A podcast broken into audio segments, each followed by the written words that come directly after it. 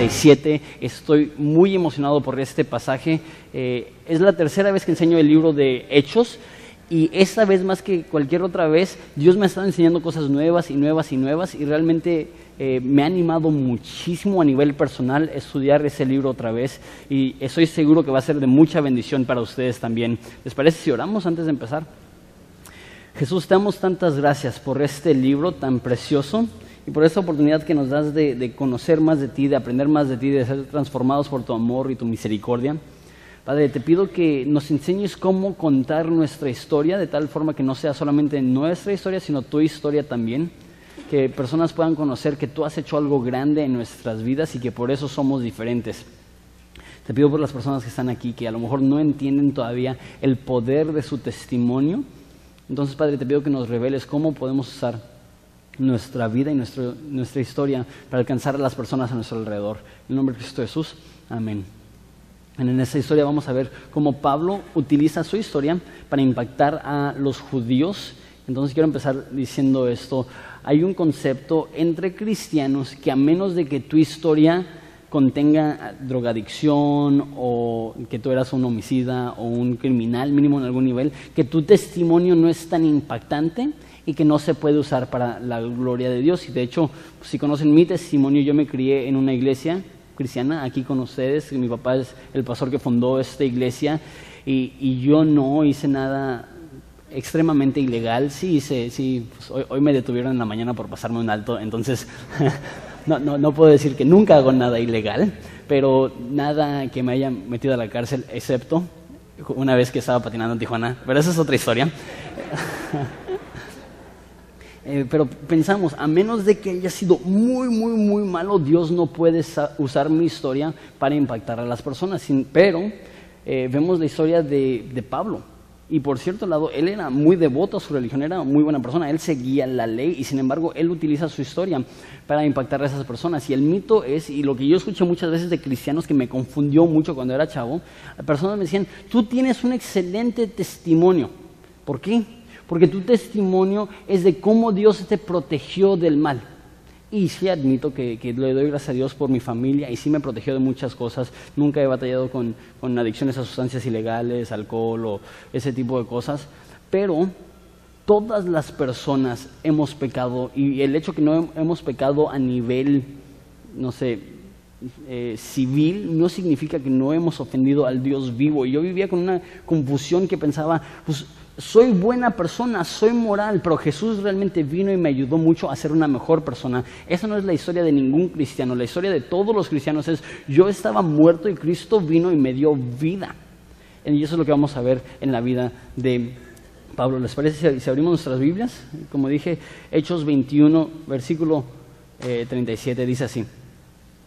Cuando comenzaron a meter a Pablo a la fortaleza, deja, eh, eh, explico un poco en, caso de que no hayas venido la semana pasada, Pablo está yendo a Jerusalén porque él siente la convicción del Espíritu Santo de ir a predicar en Jerusalén. Por fin llega a esa ciudad y empieza a predicar y este, llegan unas personas y gritan, Él está en contra de este templo, Él está en contra de esta ciudad, Él está en contra de este pueblo, Él está en contra de nuestra ley. Y toda la multitud se enfurece y intentan matar a Pablo, lo agarran, lo empiezan a golpear, lo empiezan a patear, lo empiezan a dar con palos, con piedras y llega a tal grado que tiene que llegar eh, el gobierno romano a detener esto y llegan soldados romanos, protegen a Pablo y sacan a Pablo y lo tienen que cargar probablemente porque había sido golpeado a tal grado que ni siquiera podría caminar. Entonces tienes que imaginarte una persona que acaba de salir de, un pleito, de una pelea, imagínate a lo mejor un peleador de la UFC después de perder, totalmente sangrado, totalmente mutilado, con los ojos hinchados, a lo mejor huesos rotos, imagínate a alguien que acaba de salir de un choque automovilístico. Eh, eh, totalmente golpeado, lastimado, herido. Y así está Pablo, y lo están llevando a una fortaleza eh, que es como un tipo cárcel. Entonces lo están llevando a esa fortaleza, versículo 37, y dijo al tribuno, ¿se me permite decirte algo? Se me hace tan raro eso. le responde, ¿sabes griego? Si a mí me estuvieran matando y hay una persona que me está rescatando, yo no diría, ¿se me permite decirle algo? Yo diría, sácame de aquí, ayúdame, me están matando. Sin embargo, él no reacciona así y dice de una forma muy serena, ¿se me permite decirle algo? Y el soldado reacciona y dice, ¿hablas griego? Nosotros no entendemos porque todo se ha traducido al español. Pero en esa cultura, particularmente en Jerusalén, habían tres idiomas que se hablaban. Era arameo, que es lo que hablaban los hebreos, eh, había griego común, que era lo que hablaban todas las personas, y, los hebreos solamente hablaban arameo cuando estaban en casa, en privado, en hogar, dentro de una sinagoga, pero en público no se les permitía hablar en arameo porque el idioma de la nación era griego, entonces hablaban en griego común y había griego alto. Griego alto era para las personas que, eh, eran educadas, que eran nobles, que, que eran gobernadores, que eran de altos rangos, que eran doctores, ese tipo de cosas. Solamente ellos manejaban el griego alto. Entonces, eh, Pablo le habla en griego alto y le dice, se me permite hablar con usted, ¿qué es lo que está diciendo? está demostrando que él es una persona que ha estudiado, es una persona que tiene educación, es una persona formal. La reacción del, soldado es, ¿habla? ¿Sabes griego? Dice, versículo 38, ¿no eres tú aquel egipcio que levantó una sedición antes de estos días y sacó al desierto los cuatro mil sicarios. O sea que ya lo confundieron por un narco. ¿No, eras tú e, e, esa persona que, tenía un pequeño ejército y lo estabas entrenando en el desierto y querías apoderarte de, Jerusalén? Y de hecho el historiador Josefo escribe acerca de, un egipcio que levantó una sedición alrededor de ese tiempo y lo que estaba haciendo es que estaba entrenando en el desierto a cuatro mil asesinos sicarios para llegar a intentar eh, eh, destruir Jerusalén y, conquistar Jerusalén. Y entonces esa persona al ver el enojo y la furia de la multitud judía, eh, eh, deduce, ¿serás tú aquel egipcio? Y cuando él le habla en un griego fino, un griego alto, esa persona dice, tú, tú no pareces ningún bárbaro, tú no pareces ni, ninguna persona que está levantando una sedición. Y le contesta a Pablo y le dice, yo ciertamente soy judío de Tarso, ciudadano de una ciudad no insignificante de Cilicia, pero te ruego que me permitas hablar al pueblo. Me encanta el denuedo de Pablo. Y cuando se le permitió, Pablo, estando en pie en las gradas, hizo señal con la mano al pueblo y, hecho gran silencio, habló en lengua hebrea diciendo. Entonces Pablo está ahí, enfrente de, bueno, está con ese soldado y le dice al soldado, ¿puedo hablar con la multitud? ¿Te imaginas? Esta multitud lo intentó matar hace unos minutos. Y él dice, permíteme hablar con ellos. Es, como, les dije, es un denuedo impresionante. ¿Y qué es lo que hacen? Se levanta enfrente de ellos, a lo mejor parecido a algo así. Dice que, que llamó a hacer silencio con la mano. No sé si hizo algo así o si se hizo así. Pero el caso es que toda la multitud se cayó y tienes que imaginártelo. Yo me lo imagino con sangre seca en la barba, con el ojo hinchado. A, lo mejor no se puede ni siquiera parar bien por, por la tremenda golpiza que acaba de recibir. Y todo el pueblo callado. Y él está viendo, él está cansado, y él está golpeado. Y él empieza a conversar con ellos y les dice siete cosas. Estás tomando apuntes, esos son siete tips, por decirlo así, eh, para poder compartir tu historia, siete eh, elementos de una historia efectiva para compartir eh, tu testimonio. Dice, varones, hermanos y padres, oíd ahora mi defensa entre vosotros. Lo primero que hace es que habla con respeto. Él no se para ahora con soldados junto a él y dice, ¿ya ven desgraciados? Yo hubiera dicho algo así. Yo, hubiera dicho, mira, ustedes son unos, quién sabe qué, porque lo acaban de intentar matar. Si cuando se nos meten con el carro, estamos airados, imagínate que te agarran a trancazos, ¿tú qué dirías? Lo último que yo diría es, varones y hermanos. Él habla con muchísimo respeto a esas personas que han intentado lastimarlo. Deja digo esto. Hay demasiados cristianos que hablan de una forma irrespetuosa a los no cristianos porque se creen superior de que ellos por conocer a Jesús. No debe ser así. Al contrario, debemos de tener humildad porque conocemos a Jesús y tratar a las personas con más respeto.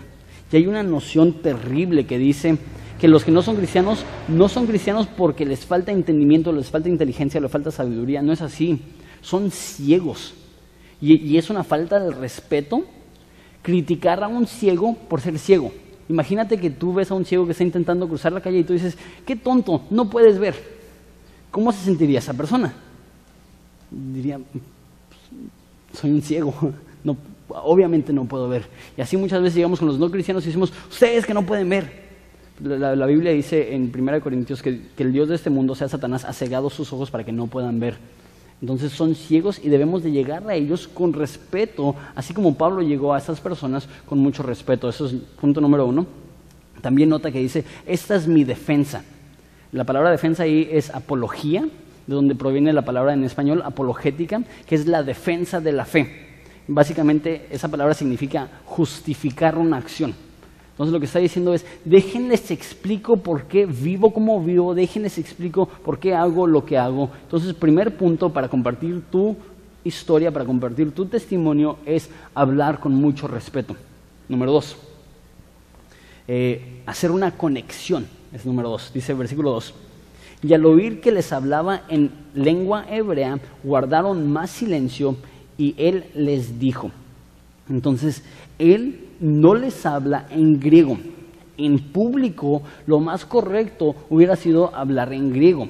Sin embargo, él habla a esa multitud con su idioma natal, con el idioma que usaban cuando eran niños, el idioma que, usan en su casa. ¿Por qué? Porque está haciendo una conexión con ellos. Nosotros también debemos de hablar el idioma de la cultura, por decirlo así. Muchos de ustedes saben que la iglesia tradicional tenía sus servicios en latín y las personas llegaban a esos servicios y no entendían nada. Ahora, hay algunos pastores que dan sus servicios en español, pero es casi, casi como si fueran latín. Así, llegan las personas, se van y se quedan como que no, ¿está hablando español? Es como que no entendí mucho. Uno de los versículos que más me gusta hablando de Jesús dice que, que Jesús hablaba y el hombre común lo escuchaba con gozo. Eso significa, significa que personas sin educación, personas sin un estado socioeconómico alto, escuchaban a Jesús y decían, lo entiendo, me gusta. Eh, predican los fariseos, no los entiendo, hablan puras cosas así, según ellos, súper profundas, pero yo creo que lo más profundo es lo más sencillo. Yo creo que, que si un niño puede entender el Evangelio, entonces nosotros debemos de poder explicar el Evangelio de tal forma que los adultos también puedan entender el Evangelio. Entonces él habla hebreo para poder hacer una conexión con ellos. Ese es un motivo por el cual en Horizonte cantamos las canciones que cantamos, vestimos de la forma que vestimos, hablamos de la forma que hablamos. No queremos ponernos a un nivel superior a los demás y decir, tú tienes que aprender a hablar como yo, tú tienes que aprender a vestir como yo, sino que estamos en una cultura estamos intentando alcanzar esa cultura, haciendo esta conexión con ellos. Entonces, número uno, hablar con respeto. Número dos, haz una conexión con la persona con la que estás compartiendo tu historia. Número tres, comparte lo bueno que pensabas que eras. O sea, lo bueno que pensaba que era, lo bueno que pensaba que soy. Todos piensan que son buenas personas. La gran mayoría de personas, si les dicen, ¿vas a ir al cielo? Te van a contestar, sí.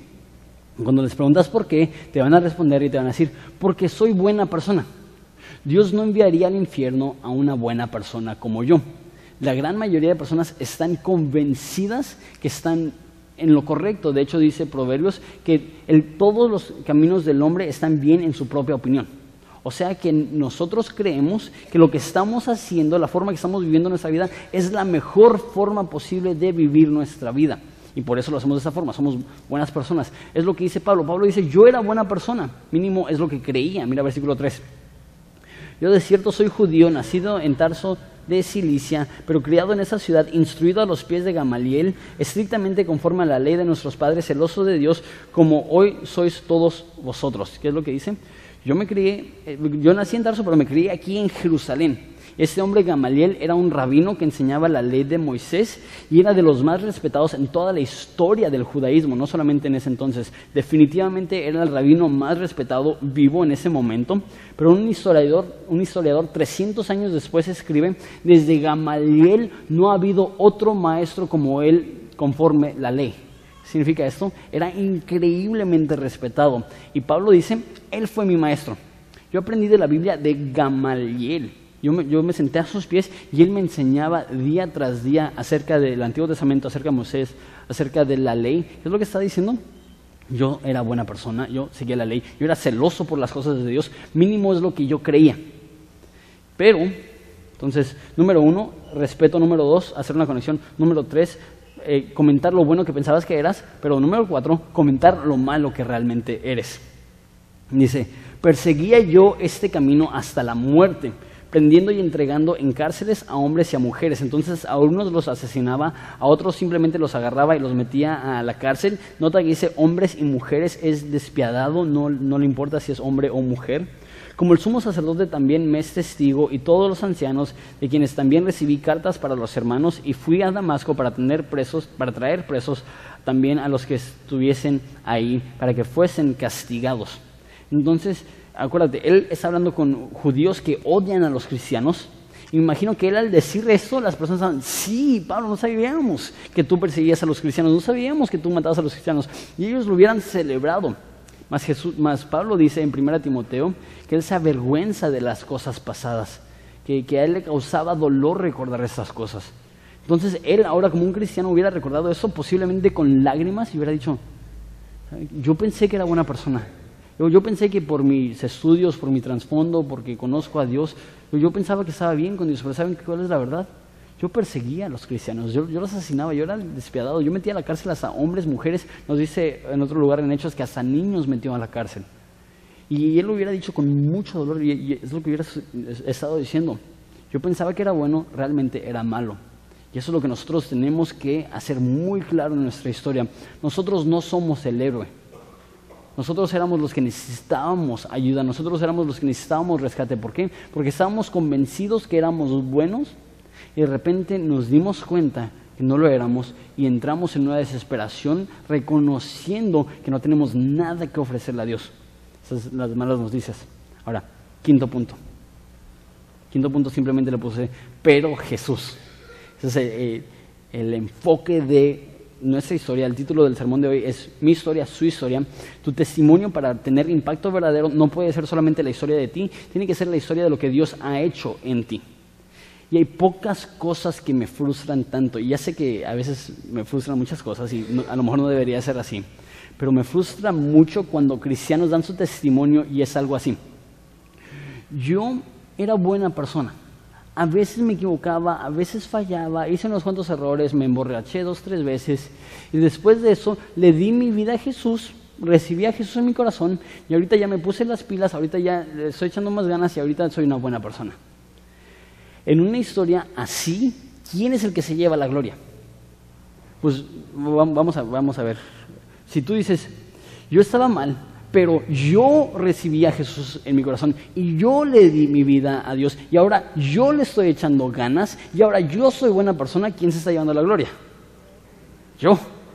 Y, usamos a Jesús como, como un complemento a nuestra gloria. Y sí, la verdad, Jesús me ayudó, pero si no hubiera sido por mí, realmente la historia cristiana no es así. La, historia de cristianos estaba muerto, pero Jesús.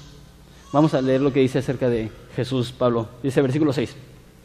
Pero aconteció que yo, perdón, que yendo yo al acercar, al llegar cerca, perdón, a Damasco, como a mediodía de repente me rodeó mucha luz del cielo, caí al suelo y oí una voz que me decía, Saulo, Saulo, ¿por qué me persigues? Esa historia ya la vimos en detalle hace unos meses, está en internet si la quieres ver yo soy, eh, perdón, y yo respondí, ¿quién eres, Señor? Y me dijo, yo soy Jesús de Nazaret, a quien tú persigues.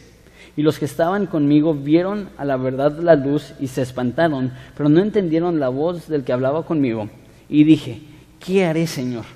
Y el Señor me dijo, levántate y ve a Damasco, y ahí se te dirá todo lo que está ordenado que hagas. Y como yo no veía a causa de la gloria de la luz, llevado de la mano por los que estaban conmigo, llegué a Damasco. Ok. Esta historia no es, recibí a Jesús en mi corazón y soy una mejor persona. Esa historia es, yo iba rumbo a matar a cristianos y Jesús intervino. Cuando, cuando este, interrogan a un hombre ciego en Juan capítulo 9, le dicen, ¿quién es Jesús? Y él dice, si es el Mesías, si es Dios, no sé, una cosa sé. Antes estaba ciego y ahora veo. Ese es el testimonio cristiano. No es, mira, aquí está la lista de pasos que yo tomé y si tú haces lo que yo hice, tú también puedes ser buena persona. Es, estaba muerto, Jesús me resucitó. Estaba ciego, Jesús me dio vida. Estaba enfermo espiritualmente, Jesús me sanó y me limpió espiritualmente. Es, somos malos, pero Jesús tiene misericordia. Cuando cuentas tu historia así, y no es, era buena persona, Jesús llegó y ahora soy mejor, pero es, ¿sabes qué? Estaba, estaba perdido y de no haber sido por la gracia y la misericordia de Dios, no sé dónde estaría. Y si ahorita hay algo bueno en mí, no es porque yo lo he alcanzado, pero porque Dios en su gracia fue capaz de transformar a un vil pecador. Hay quien se lleva la gloria. Hay, hay quien se luce. Jesús, ¿por qué? Porque el que salva no es uno, sino Dios. El que produce la transformación no es uno, sino Dios. No es nuestro esfuerzo personal, es la gracia divina que nos puede transformar. Eso es lo que dice.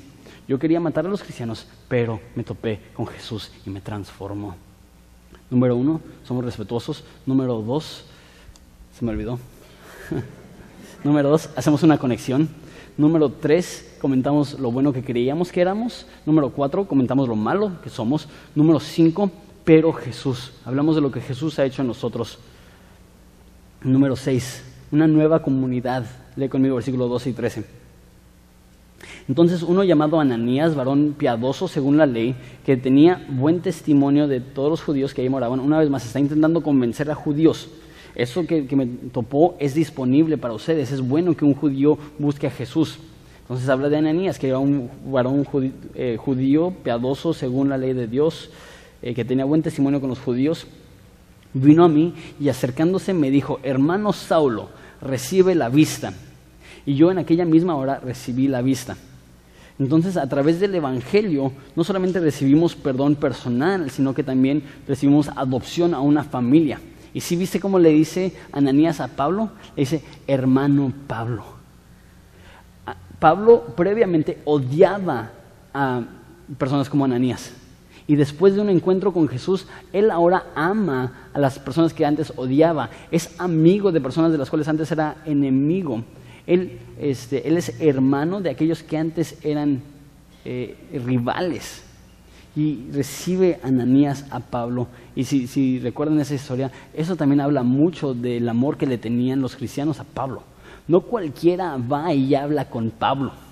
Pablo era como un terrorista para los cristianos, estaba matando a cristianos, estaba eh, encarcelando a cristianos. Imagínate, sería como hace 10 años cuando lo de Osama Bin Laden estaba todo lo que da. Si alguien te dice a ti, si Dios llega en visión y te dice, ¿sabes qué? Se convirtió Osama Bin Laden y va a venir a tu grupo en casa. Tú dirías, no señor, mándalo al grupo en casa de esta persona, me cae re gordo. y dirías, no, si, si llega, voy a orar con los ojos abiertos, no, ni, de loco. Y, y, eso hubiera sido el concepto parecido. Pablo que está matando a cristianos, eh, Ananías, ve y habla con él. ¿Qué? Y de hecho en la historia dice, ¿sí sabes lo que ha hecho a tus santos en Jerusalén? Y Dios dice, ve y habla con él. Y él llega y ministra y ayuda y apoya a Saulo. el Evangelio toma personas que eran enemigos y los hace amigos. Toma personas que se odiaban y los hace eh, una familia. Ahora, estamos en el punto número 6, nos da una nueva comunidad, debemos de hablar de esa nueva comunidad que hemos experimentado. Comparte acerca del amor que has hallado en esa iglesia, comparte del amor que has hallado de esos miembros. Mi oración es que, que realmente no solamente te haya transformado Jesús directamente, pero que Jesús también haya usado su pueblo para transformarte y ayudarte y animarte. Pero quiero hacer un paréntesis ahorita, entonces no quiero que se pierdan esos apuntes. Son siete puntos de cómo compartir tu historia. Aquí voy a hacer un paréntesis porque, eh, perdón, Ananías explica muy padre qué es lo que significa ser cristiano. Entonces voy a tomar un paréntesis aquí para explicar qué es lo que significa ser cristiano, del versículo 14 al 16. Y él dijo, el Dios de nuestros padres te ha escogido para que conozcas su voluntad una vez más. Ahí se lleva la gloria a Dios. No es, necesitas recibir a Jesús en tu corazón para que hagas esto, sino Dios llegó y te escogió para, para que conozcas su voluntad, para que veas al justo, para que oigas la voz de su boca, para que seas testigo a todos los hombres. Ahora pues, ¿por qué te detienes? Levántate, bautízate y lava tus pecados invocando el nombre, eh, invocando su nombre. Cinco cosas que veo aquí. Dios te ha escogido, si eres cristiano, para cinco cosas y Dios quiere, si no eres cristiano, que llegues a Él en arrepentimiento para que puedas confirmar esas cinco cosas. ¿Cuáles son esas cinco cosas? Él escogió a Pablo, uno, para conocer su voluntad. ¿Sí ven eso en, versículo 14? Dios quiere que nosotros conozcamos su voluntad. Y no creo que aquí está hablando de una voluntad específica. Yo quiero que te cases con esta persona, o yo quiero que tomes ese trabajo, o yo quiero que estudies esta carrera. A veces Dios sí dirige de, formas así de específicas, pero yo creo que aquí está hablando de su voluntad general. Dios quiere que conozcas su infinito amor por ti. Dios quiere que conozcas que Él murió en tu lugar por tus pecados. Dios quiere que conozcas que, que Él está dispuesto a escogerte, a redimirte, a perdonarte, a alabarte. Él quiere que confirmes su voluntad. Número dos, Dios te ha escogido para ver al justo. Me encanta la forma que dice esto. Para que conozcas su voluntad y veas al justo. El término el justo obviamente está hablando de Jesús. Pero esa es una frase que se usaba en el Antiguo Testamento, en Isaías, para referirse al Mesías. Él está hablando a los judíos, están diciendo, yo quiero que ustedes judíos conozcan la voluntad de Dios, yo quiero que ustedes vean a Jesús como su Mesías. Este es uno de los resúmenes más prácticos de lo que significa ser cristiano. Ser cristiano significa que pones los ojos en Cristo, el autor y consumador de nuestra fe. El cristianismo no es, va, aquí hay reglas, siglas, no es, va, aquí hay ritos, cúmplelos, es, aquí hay una persona, gózate en su presencia. Pon tus ojos en Él, disfruta una relación íntima, profunda con Él. Entonces, número uno, conoce su voluntad. Número dos, eh, quiere que veas al justo. Número tres, que escuches la voz de Dios. Dice, versículo 14 eh, todavía, y que oigas la voz de su boca. Eso significa que no solamente estás viendo a Cristo, sino que estás escuchando. Dice en Juan capítulo 10 que mis ovejas escuchan mi voz y conocen mi voz porque yo las llamo por nombre. Eso significa que Dios quiere tratarte de una forma íntima, amorosa, que no solamente es Dios en el cielo, pero es un pastor para ti. No solamente es Dios en el cielo, sino que es un Padre tierno y amoroso. Estaba en un, congreso, en un retiro de, pastores esta semana, y alguien compartió acerca de el desánimo, usando la historia de, de Elías, y compartió la parte, no sé si se acuerdan, en la cual Elías estaba deprimido, y llega Dios y sacude el, monte donde él estaba, pero dice no estaba en el temblor. Llega un viento y dice no estaba en el viento. Llega un fuego y dice no estaba en el viento. Después hubo una voz quieta, un susurro. Y, y ahí estaba Dios. Y yo veo así, así no es Dios. Dios no susurra. Y dice en Salmos que cuando Él habla se rompen los pinos. Dice en Apocalipsis que cuando Dios habla es como la voz de muchas aguas. Dice en Génesis 1 que Dios habló y se hizo el universo. Pero cuando el padre ve a un hijo desanimado, él está dispuesto a bajarse a su nivel, susurrar y decir, te amo. No sé si lo has escuchado, pero escuchar la voz de Dios en esos momentos te cambia la vida, hace que todo sea diferente. Quiere que, que conozcas su voluntad, que lo veas, que lo escuches a veces, normalmente, comúnmente, cuando Dios habla, te sacude. Pero a veces cuando Dios habla, te abraza. Número cuatro. Para que seas su testigo. Versículo 15 dice, para que seas testigo suyo a todos los hombres de lo que has visto y oído. ¿Qué es lo que está diciendo? Ok, has visto a Jesús, has oído a Jesús, ahora comparte de Jesús. Hermanos, no somos psicólogos. Muchas veces los cristianos queremos resolver los problemas a todos. No es nuestra meta resolverle los problemas a todos. ¿Por qué? Porque Jesús mismo dijo, en ese mundo tendréis aflicciones. ¿Qué es lo que sí somos? No somos psicólogos, somos testigos. Queremos testificar a lo que Cristo ha hecho. Queremos decir, este es Jesús. Me tocó escuchar una predicación hace poco. Eh, y fui y ese pastor predicó media hora y mencionó a Jesús dos veces. Y lo usó para respaldar el mensaje que él estaba, ni siquiera lo estaba usando como un ejemplo a seguir, sino, mira, también Jesús hacía eso y continuó. No se trata de mejorar la vida de una persona por unos cuantos años, se trata de que hemos visto al Dios vivo y ahora queremos testificar de ello. En otras palabras, tú testificas acerca de lo que ves y lo que escuchas. Si tú estás viendo la misma película, muchas veces, como yo lo hice con Nacho Libre, cuando tenía 17 años, vas a testificar eso. Y de repente me di cuenta cuando tenía 17, 18 años, que cada cinco minutos estaba diciendo, Nacho. o otras frases de esa película. ¿Por qué? Porque es algo que estoy viendo y algo que estoy escuchando. Se me hace interesante, me encanta ir a las plazas, a la macroplaza, a las tiendas y escuchar lo que están hablando, porque ¿qué es lo que están hablando? Están hablando de lo que han visto, lo que han oído, están hablando de la telenovela, están hablando del deporte, están hablando del hobby. ¿Por qué? Porque eso es lo que está consumiendo su atención. Cuando Cristo consume tu atención, cuando Cristo es lo que estás escuchando, eso va a producir que testifiques de Él. El evangelismo es fácil cuando estás pasando tu tiempo viendo y escuchando a Jesús es totalmente natural. ¿Por qué? Porque estás lleno de ello y naturalmente es lo que sale. Entonces Él quiere que, somos su voluntad, Él quiere que le veamos, Él quiere que escuchemos su voz, Él quiere que le testifiquemos. El último, quiere que nos levantemos. Mira versículo 16. Ahora pues, ¿por qué te detienes? Levántate y bautízate. Eso estuvo padrísimo hace dos semanas ver a las doce personas que se bautizaron. Hubiera leído este pasaje. Ahora pues, ¿por qué te detienes? Levántate y bautízate. Eso es de nuevo. Pero te tengo que explicar algo porque es algo confuso ahí. Y lava tus pecados, invocando su nombre. Parece decir que cuando nos levantamos y nos bautizamos somos lavados de nuestro pecado. Entonces que no somos salvos hasta que nos bautizamos. Eso es lo que parece decir.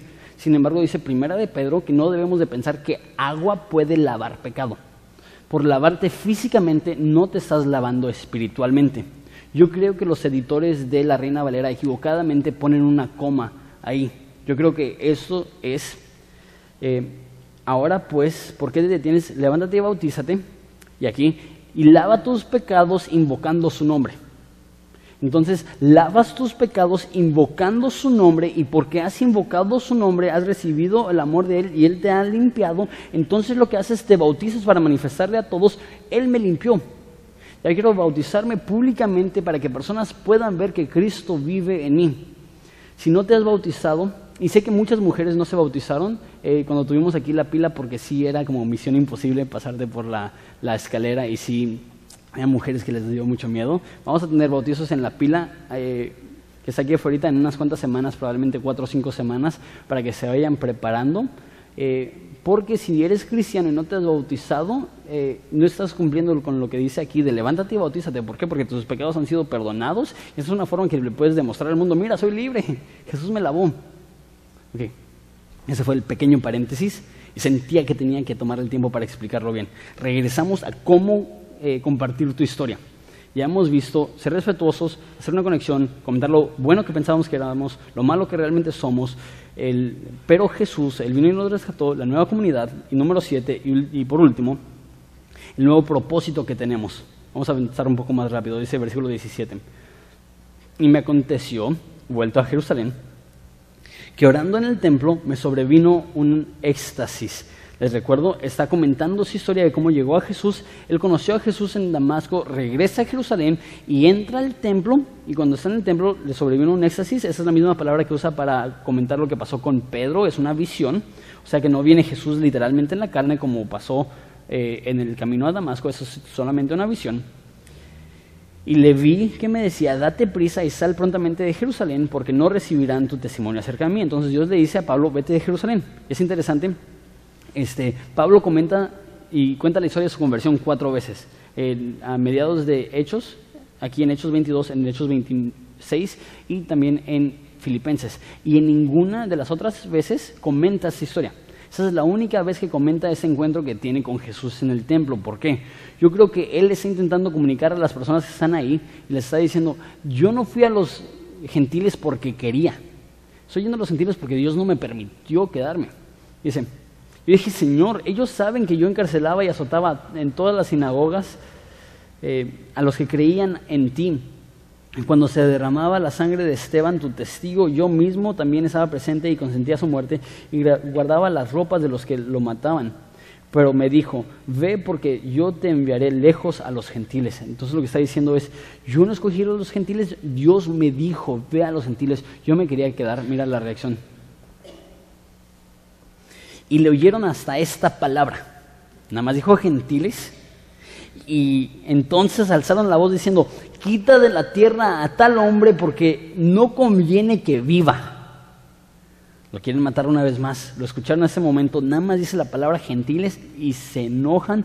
Y como ellos gritaban, arrojaban sus ropas y lanzaban polvo al aire.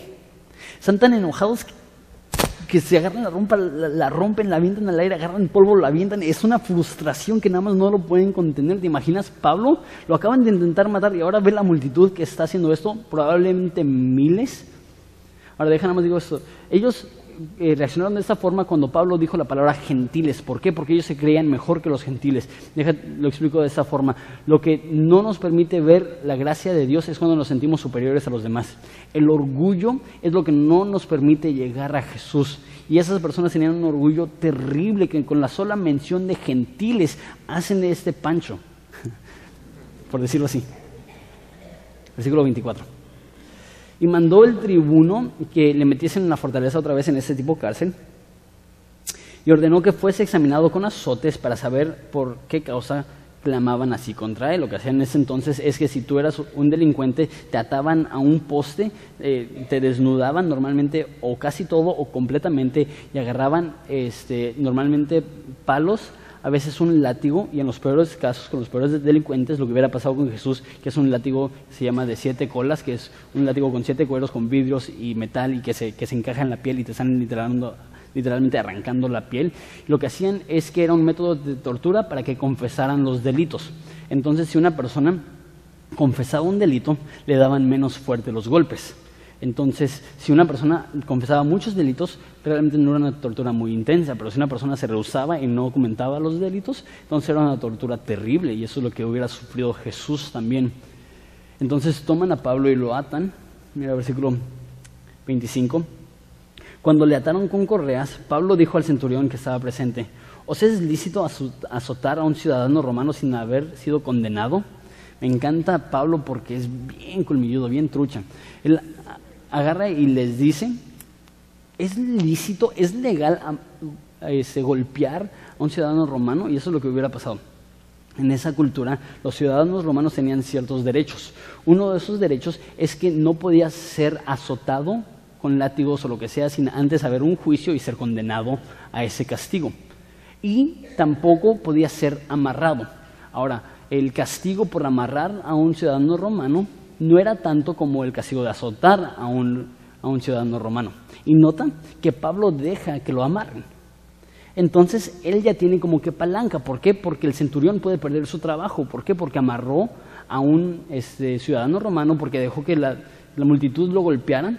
Y, y, Pablo ya tiene como que palanquita, puede decir, eh, cometiste algo ilegal, puedes perder tu trabajo. Entonces eh, le dice, es lícito que eh, azotes a un ciudadano romano sin haber sido condenado. Cuando el centurión oyó esto, fue y dio aviso al tribuno, ese hubiera sido el líder, diciendo, ¿qué vas a hacer? Porque este hombre es ciudadano romano. Vino el tribuno y le dijo, dime, ¿eres tú ciudadano romano? El castigo por mentir acerca de ciudadanía era también castigado de una forma muy fuerte. Entonces está diciendo, si nos estás mintiendo te va a ir muy mal. Si estás falsificando tu ciudadanía, si estás nada más diciendo para que no te golpeemos, te va a ir muy mal. ¿Eres realmente ciudadano romano? Y él le dice, sí, soy ciudadano romano. El tribuno le dijo, ese, perdón, le respondió el tribuno, yo con gran suma adquirí esa ciudadanía. No soy experto en cultura romana, pero lo que estaba leyendo esa semana es que no se podía comprar tu ciudadanía había una forma, dos formas de ser ciudadano romano. Uno, nacías como un ciudadano romano, tus papás eran romanos, o dos, el emperador, por un acto de valentía, te otorgaba eh, la ciudadanía romana. Entonces, esta persona al decir, yo adquirí mi ciudadanía con mucho dinero, lo que está diciendo es que él tuvo que sobornar a alguien y era algo prácticamente imposible poder conseguir una ciudadanía romana. Entonces él le dice, ¿cómo le hiciste? Si, eres judío, ¿cómo le haces para ser ciudadano romano? Y él dice, Este, entonces Pablo dijo, versículo 28, yo lo soy de nacimiento. Entonces que los papás de Pablo eran ciudadanos romanos. Entonces ahí ya no hay eh, cómo argumentarlo. Así que luego se apartaron de él y eh, los que le iban a dar tormento, eso es lo que iban a hacer, lo iban a atormentar, lo iban a torturar. Y, y, aún el tribuno, al saber que era ciudadano romano, también tuvo temor por haberlo atado. Aquí está lo que les digo, es ilegal aún atar a un ciudadano romano. Entonces Pablo dice, si me quieres hacer algo, va, pero vas a perder tu trabajo. Al día siguiente, queriendo saber de cierto la causa por la cual le acusaban los judíos, le soltó las cadenas y mandó a venir a los principales sacerdotes y a todo el concilio, sacando a Pablo, le presentó ante ellos. Eso lo continuamos la semana que viene. Nada más quiero leer el primer versículo de del capítulo que sigue. Y quiero comentar eso. Qué padre historia, ¿no? No sé tú, yo, yo de chavo, hasta hace unos cuantos años yo patinaba.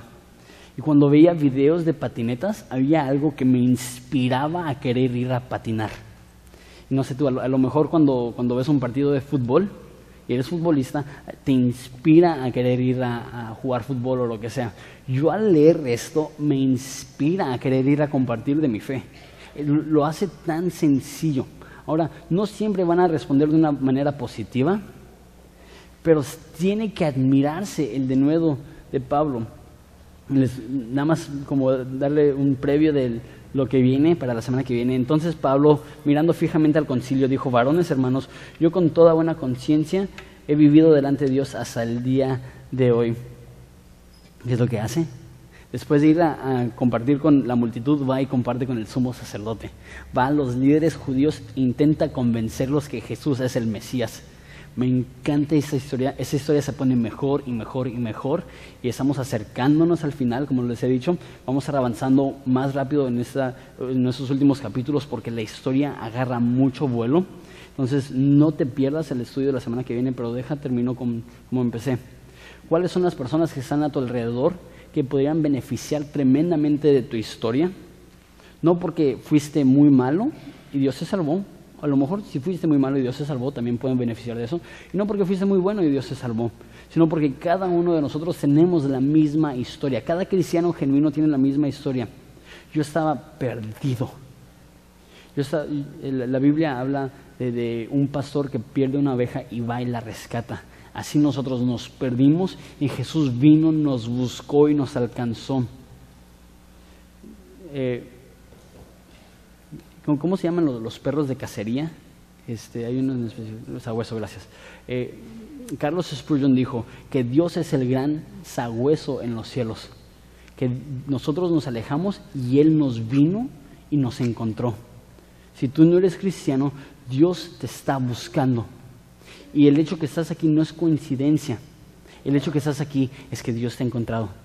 Dios te ha visto y Dios quiere que por fin te rindas que por fin dejes de pensar, el día que yo me ponga las pilas con Dios, entonces voy a ser buena persona. Es momento que tú te des cuenta que puedes ponerte las pilas todo lo que quieras, pero a menos de que Dios te cambie, te transforme, no va a ser de beneficio. Pero las buenas noticias son que Dios te quiere transformar. Las buenas noticias son que Dios te puede cambiar.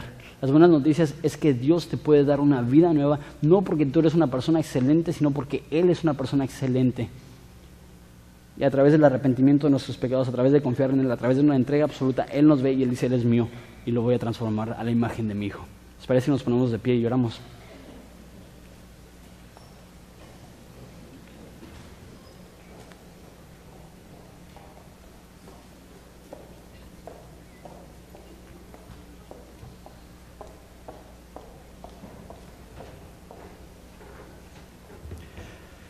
Padre, te damos tantas gracias por todo lo que vimos hoy.